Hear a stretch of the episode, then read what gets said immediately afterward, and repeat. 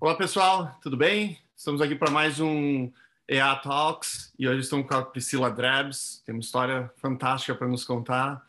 Vamos compartilhar um pouquinho. Uh, meu nome é Alexandre Brack, mas vou começar pedindo aqui para Priscila nos contar um pouquinho, rápida apresentação, depois a gente começa a contar aí tua história com a escola de administração e também o que, que tu tem feito desde que tu se formou.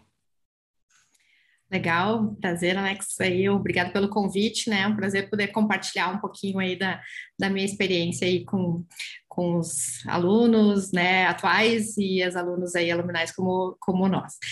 Uh, bom, eu sou então a Priscila Drebs, tenho 37 anos, uh, me formei em administração de empresas pela PUC e fiz a especializa especialização em marketing na, na escola na URGS. Então, isso já faz alguns anos, né? É, eu sou de, de São Jerônimo, na época morava lá ainda. Eu me lembro que eu fazia ainda o trajeto, só como curiosidade, fazia o trajeto todos os dias aí para ir estudar de noite, trabalhava em São Jerônimo durante o dia. Eu trabalhava lá porque na época a sede da nossa empresa familiar, as lojas Labs, era lá, depois se mudou para Eldorado. E, enfim, então logo que eu me formei, eu fui já trabalhar na na operação ali da, da empresa como, como diretora e fiquei uh, trabalhando lá alguns anos, né, 14 anos, até depois dar uma saída e mudar, uh, fazer alguma jornada aí mais um pouco fora, saindo do, do, do varejo aí. Mas, uh, então, resumindo a minha história até chegar ali na, na escola da, da URGS, foi, foi isso. Posso ir contando depois mais alguns detalhes. Vamos começar por aí então, Priscila. Uh, quanto tempo depois que você se formou, tu decidiu fazer teu pós e acho que a pergunta tem a idade certa? É logo depois? Tem que dar uns anos, um intervalo? Que... Ah, eu... Pensando num pós eu, eu um, acabei optando por fazer no ano seguinte, né? Me formei, né? Fiz a formatura em janeiro, em março eu já estava fazendo pós, então eu preferi fazer direto mesmo, pegar ali o embalo que estava e, e foi uma super experiência para mim, foi, foi muito válida, assim, né? É, foi bem legal. então... Boa. Hum. E, e, e tu acha que adicionou muito assim para a formação? Qual, tem alguma experiência que tu acha que foi bem diferente entre a graduação normal e o pós? Uh...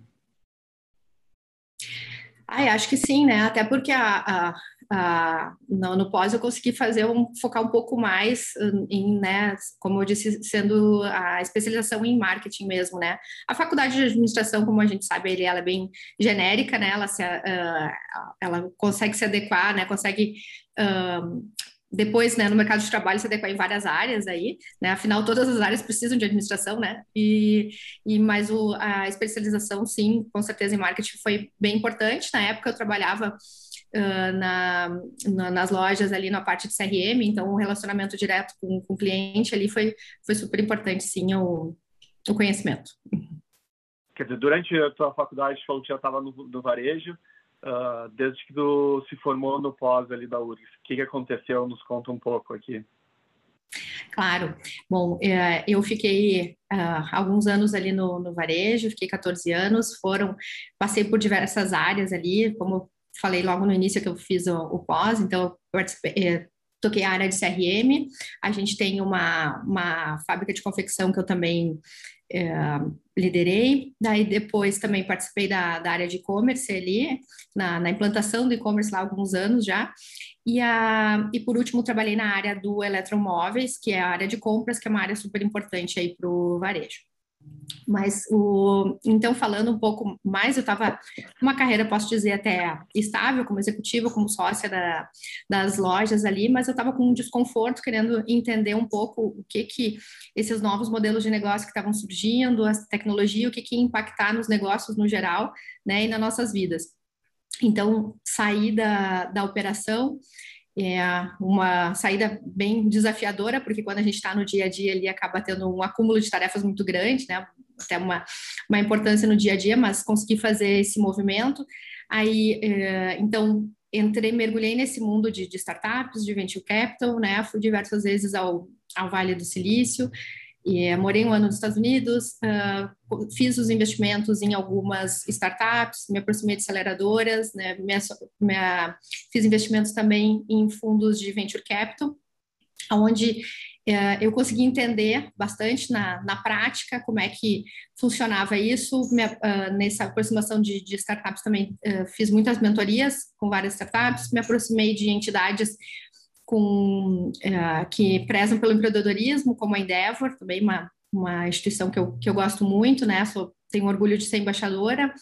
E uh, então, com isso, consegui entender muito esse, no, esse outro lado né, da, da tecnologia, como é que a, as pessoas estão uh, se relacionando com essas novas empresas, com o quanto o propósito é importante, o quanto a gente focar no, na resolução de um problema, usando a tecnologia para isso, né, e oportunidades que tinham de mercado. Então, fiquei praticamente dois anos, mais ou menos, fazendo esse trabalho. E aonde daí eu vi, mas voltei para vi que assim gostei muito da, da parte de investidor, aprendi muito, mas eu tenho uma veia empreendedora, né, executiva muito forte, então, uh, né, quis, quis voltar para essa área, daí onde eu montei um, um projeto, uh, onde a gente tem uma empresa do grupo, que é uma, financeira no grupo, né, além da, da parte do varejo, uh, onde ela, ela até então estava só prestando serviços para o varejo, nas lojas, e aí então montei um projeto para que a gente olhasse a financeira como realmente um, fazendo um spin-off, do, do negócio atual uh, e onde é que a gente conseguiria criar uma plataforma digital, né, usando tecnologia, uh, tendo um outro posicionamento de mercado, indo, uh, expandindo as fronteiras, né, só, só das lojas, e, enfim, com, com propósito, com uh, um trabalho desse novo posicionamento de mercado. Então, agora já faz alguns meses, não faz um ano ainda, que eu estou trabalhando à frente da, da financeira aí para lançar essa essa fintech aí que nos próximos dias a gente deve lançar ao mercado. Então... Nossa, sensacional. Tem uma, uma dúzia de perguntas para fazer já. uh, vamos começar. Acho que tem bastante gente no nosso grupo de alumni, enfim, que tem essa experiência de empresas familiares. Uh, eu acho que eu entendo aquela a necessidade que falou assim de querer ampliar os horizontes, mas também imagino, como tu falou, que o desafio de sair da empresa familiar depois que já está lá dentro é muito é muito desafiador, deve ser muito difícil. Nos conta um pouquinho como é que foi, o que, que, é importante para quem está pensando, uh, passando por algum momento de vida uh, parecido, e o que, que tu levou em consideração quando decidiu fazer isso. É, é, é, quando a gente fala de, de inovação, é, é, sempre uma. O desafio é sempre pensar um curto prazo e o que, que é o médio e longo prazo, né? Se a gente pensar no, no curto prazo, ali, no uma empresa familiar ou qualquer outra empresa, a gente tem a meta do dia a dia para entregar. Então, no nosso no, no, varejo ainda que a gente tem a, gente chega a ter meta por dia, chega a ter meta até por hora, né? De, de quanto é a, a, venda ali. Então, qualquer é muito dinâmico, né? Então, a, a saída né, na, da operação ela é sentido. Então, até pela responsabilidade grande que eu, que eu já tinha, tanto tantos anos à frente ali, né? Mas uh, é, é um desafio mesmo, a gente tem que apostar, né? O que eu, o que eu levei em consideração foi eu tenho que abrir mão um pouco do curto prazo, né? E de certa forma, primeiro as pessoas assim, ah, sentem, dizem que sentem muita falta, né? E a gente parece que é talvez até mais importante do que a gente acha que é, mas é, é aquela questão de que ninguém é substituível, isso eu tenho muita certeza, né? Com certeza nem eu e nem ninguém é substituível, as coisas acontecem uh, sem a gente. E, e, tem uma instituição grande, né, durante que já já está 65 anos aí, né, tem quase 3 mil funcionários. Então, uh, eu fiz uma sucessão, né, para para a pessoa que me, que me substituiu bem longa, né? Ajudei na seleção, acompanhei de perto até fiquei seis meses acompanhando ele ainda uh, para pegar toda a, uh, toda a operação ali do dia a dia. E foi isso, né? Ela é, é, é um desafio, é, é, sair da zona de conforto, com certeza, porque larga, de certa forma, um ambiente bem mais. Uh, que a gente já domina, que já conhece, para ir buscar o novo, mas eu senti que realmente era essa necessidade, até por eu ser a Uh, eu sou a, a mais velha da, da, terceira geração né, da, da, empresa, ali da família, e da família né, que é a sócia da empresa, então eu, eu senti a necessidade que eu não posso ficar pensando na meta, só na meta do dia, só na meta do ano, eu preciso pensar nos próximos anos pela frente, então eu senti que eu precisava de mais informações aí para conseguir ajudar nas decisões da, uh, do negócio, do futuro do negócio. Então, foi isso. Nossa. E quando tu passou, fez o, o, o passo para ir para esse mundo de investimentos, o que, que foi o maior? Se lembra? Teve algum choque muito grande, uma coisa que era muito diferente do teu dia a dia da operação antes? Uh, como é que foi assim? Foi um choque muito grande, porque é, é, me foi bem desafiador, porque, como eu comentei, uh, me tirou totalmente da zona de conforto, desde pessoas, né? Então, de certa forma, ali eu já estava acostumada com os fornecedores, com os prestadores de serviços, com os próprios colaboradores. Então, entra numa rede uh, né, de pessoas completamente diferentes. Então, só o abrir o network para isso, né, já é já foi importante, e, e, conseguir fazer as conexões certas, falar com as pessoas certas, que daí te conectam com outras também. Isso foi, foi bem importante, mas tem que, tem que dar cara lá para bater. De vez em quando faz algumas perguntas, as pessoas te fazem uma pergunta que você não sabe responder, mas vamos lá, tem que ir atrás, não pode ficar, não pode se abalar com isso, mas confesso que aconteceram várias vezes isso comigo. É, mas uh, o, o, outro o choque importante é, é a questão de estar tá nesse mundo de, de, de venture, de, de, startups, é muito focado no cliente, né, no propósito em resolver um problema e a tecnologia para ajudar ele.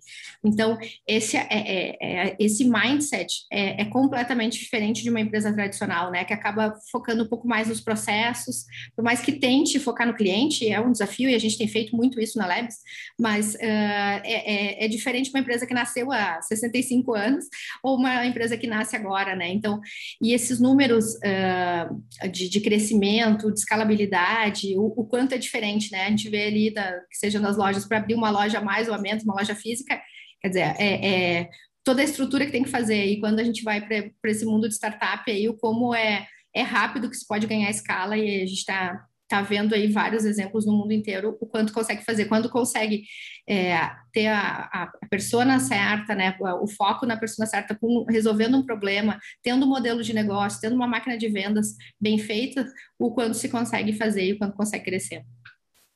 Então, é isso. Pegar uma dica, aproveitar fazer uma propaganda aqui, não sei se conhece, a gente está com o EA Angels, que é o nosso fundo de investimentos uh, em startups do grupo de Alumni.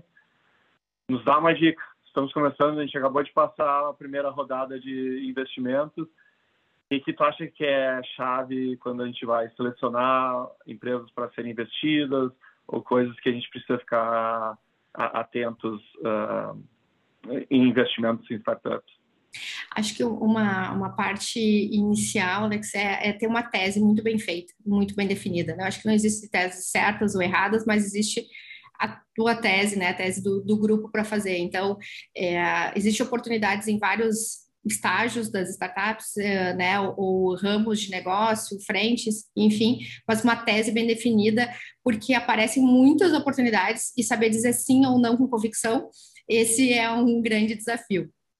Um outro é, ponto que eu acho importantíssimo é, aí é que para qualquer startup com certeza ajuda a parte financeira, né, o investimento, sim, mas uh, muitas vezes muito mais do que isso ajuda é uma mentoria, é um abrir portas em alguma outra empresa maior, é uma, é, é uma orientação, é, é, saber se relacionar com uma startup, saber se relacionar com uma empresa maior, porque eu acho isso um grande desafio, porque a empresa maior tem que cuidar para não, é, de certa forma, não esmagar a startup, não, não é, apertar demais ali, porque né, não pode exigir burocracia demais, né, não pode apertar demais no, no preço, enfim, né, mas e tem que saber se relacionar com essa inovação. Mas, uh, resumindo, então, eu acho que ter o, o, famoso smart money, acho que é super importante, né? Ter uma, uma tese bem definida. E, e outro ponto que eu aprendi muito é, a, de, principalmente no, no, início da, da startup, a, acaba sendo muito mais importante a, os empreendedores, as pessoas, do que o próprio problema em si. Porque um bom empreendedor, ele pivota o quanto for necessário, ele acha, ele se adapta, né, acha o caminho certo. Então, não necessariamente, muitas vezes não necessariamente é aquele primeiro problema inicial que ele está trabalhando, mas foi a mercado, descobriu, mas é quando a pessoa é, é, é boa, tem aquela vontade de crescer, aquela, aquela vontade de fazer acontecer, para mim isso faz muita diferença. Então, é isso. Que legal. E e tu falou um pouquinho, teve a experiência, acho que no exterior e também no Brasil, né? tu vê ainda uma diferença muito grande desses dois mundos, ou desses, desses dois países, ou uh, já é uma coisa bem integrada, não importa se está no Brasil, não importa se está nos Estados Unidos ou na Europa, tanto faz. Uh, basicamente é uma pergunta, o Brasil já está lá ou ainda falta a gente encaminhar um pouco no, no mundo de investimentos em startups? Alex, eu acho que o, Brasil tem uma oportunidade imensa ainda, né? Eu acho que a gente uh, já tem muitas empresas muito boas, né? Olha quantos unicórnios já, já estão aí.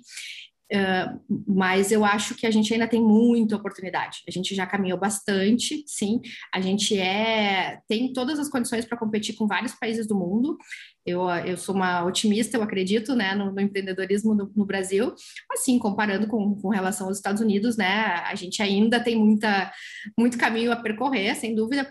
Mas eu até considero que tem várias similaridades, tanto de certa forma cultural, algumas coisas, né, de, de uh, tanto nas empresas, enfim. Mas uh, fazendo comparação, uh, ampliando um pouquinho a comparação, fazendo entre outros lugares, uh, eu tive uma experiência que eu fui com um grupo da Endeavor, né, de empreendedores embaixadores para a China.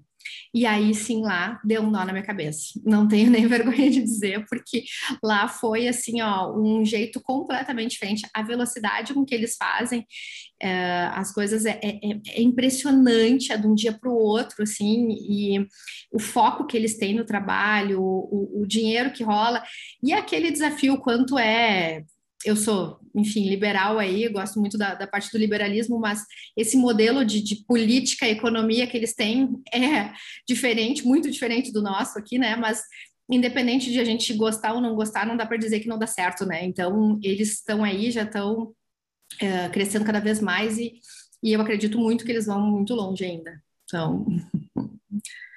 Nossa, Incrível. O outro, outro dia a gente tem que fazer um bate-papo só sobre essa, essa viagem para a China e essa experiência. É, foi realmente impressionante. Olha, a gente, a gente aqui no Brasil acaba acompanhando pouco da China, né? A gente fala pouco, acaba falando mais dos Estados Unidos, mas tem que ficar de olho lá, porque realmente eles estão fazendo a diferença e eles vão crescer muito mais. Então... Boa. Então, nos conta depois, chegou saiu do varejo, foi para a área de investimentos e agora está na, na financeira. Uh, que te levou a voltar para a financeira e como está sendo a experiência e o que, que tu imagina agora nos próximos anos? Bom, o que me, o que me levou é essa, essa vontade de, de fazer acontecer, né? Mesmo nas, nas empresas, nas, nas investidas que, que a gente teve ali, é, eu também sempre fiz questão de estar muito próxima, né? De poder ajudar o empreendedor, né? Como eu falei, de mentorias, mas né, aquela hands-on mesmo, né?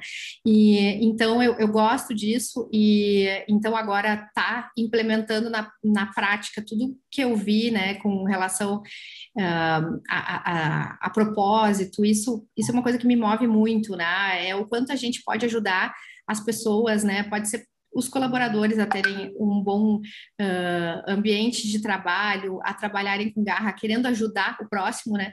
E a empresa ser um meio para a gente atingir isso. Eu acredito muito nisso mesmo. Então, na própria na parte na parte financeira ainda existe uma concentração imensa nos grandes bancos aqui no Brasil. Então, todo esse movimento que o Banco Central está fazendo, que eu acho muito legal, de incentivo mais às fintechs, é, eu acho muito muito legal isso, né? Outras instituições financeiras menores, assim, como a gente até comparado com, com os, concentração dos cinco grandes aí no Brasil, mas é, eu acho que tem bastante oportunidade. Aí a, as fintechs no, gerais, no geral, com, com, várias frentes que existem, as, as subdivisões que tem dentro de fintechs, eu acredito bastante nisso. E a gente está muito, muito motivado, a gente trabalha, nosso foco principal é a parte de crédito, e a gente acredita que existe uma oportunidade muito grande aí, porque no, afinal as pessoas precisam de crédito, é, de todos os tipos de, de crédito, então a gente é, quer cada vez mais a, a, apresentar o crédito certo para a pessoa, né, com a, aquela facilidade, sem tanta burocracia, né, que realmente seja muito é, muito fácil de usar, que seja realmente alguém que ajuda, né? Então, a gente tem diversos cases de, de, de sucesso aqui que eu acho que nos é, no, uh, nos inspiram, o próprio Nubank, né, com essas últimas notícias aí que saíram dos investidores que entraram aí, né, a própria posição nova no conselho aí com a, com a Anitta, que saiu hoje. Então, eu acho que é, é, é, é muito legal o case do Nubank, mas mostra que ainda tem muito espaço, tanto para a gente, mas com várias outras fintechs aí que, que, que já estão no mercado que podem surgir. Então... Sensacional. Pô, Priscila, bate-papo muito legal. Um, para a gente fechar aqui, boa parte dos nossos ouvintes são, são nossos colegas que ainda estão na faculdade. Com essa experiência toda aí, tua experiência, desde a faculdade até todos esses ramos que tu passou, o que é uma dica boa assim para quem está na faculdade pensando em carreira ainda, uh, sim, tra traçar alguma coisa parecida com o que tu teve e que a gente pode deixar de mensagem para ele? Olha, eu acho que a, a parte é, é a, questão dos valores, eu acho muito importante para as pessoas, independente de qual área estejam, né, trabalhar é, com, com vontade, com garra, fazendo bem para as outras pessoas. Ninguém faz nada sozinho, né? Estudar bastante, se preparar, isso faz, faz diferença aí, porque para pessoas boas sempre tem lugar de trabalho, né, para trabalho. E mesmo que esteja na área da, da administração, como, como eu tô, né, é, a parte da tecnologia é muito importante. Então, tem que estar sempre de olho ali, porque tem bastante oportunidades aí na tecnologia em todas as áreas aí, junto com a gente administrador, mas para a gente fazer muita coisa boa aí nesse mundo. Muito legal. Ah. Priscila, muito obrigado. Uh, tinha conteúdo para fazer, acho que uma série inteira de um podcast. ainda a gente ainda vai voltar para conversar sobre essa assistência na China. Acho que vale a pena a gente trazer uh, para todo mundo. Uh, mas, de novo, muito obrigado em nome da Alumni. Uh, e lembrando a todo mundo que está escutando, se vocês quiserem ver edições passadas, a gente tem em todas as nossas plataformas, no Instagram, Facebook e no Spotify também. Muito obrigado. Obrigada, Alex. Estou à disposição aí também, disposição nas redes sociais aí, quem quiser também entrar em contato comigo direto também para esclarecer qualquer dúvida que possa ter surgido, também estou à disposição. Obrigada, viu, pela oportunidade. Um abraço a todos.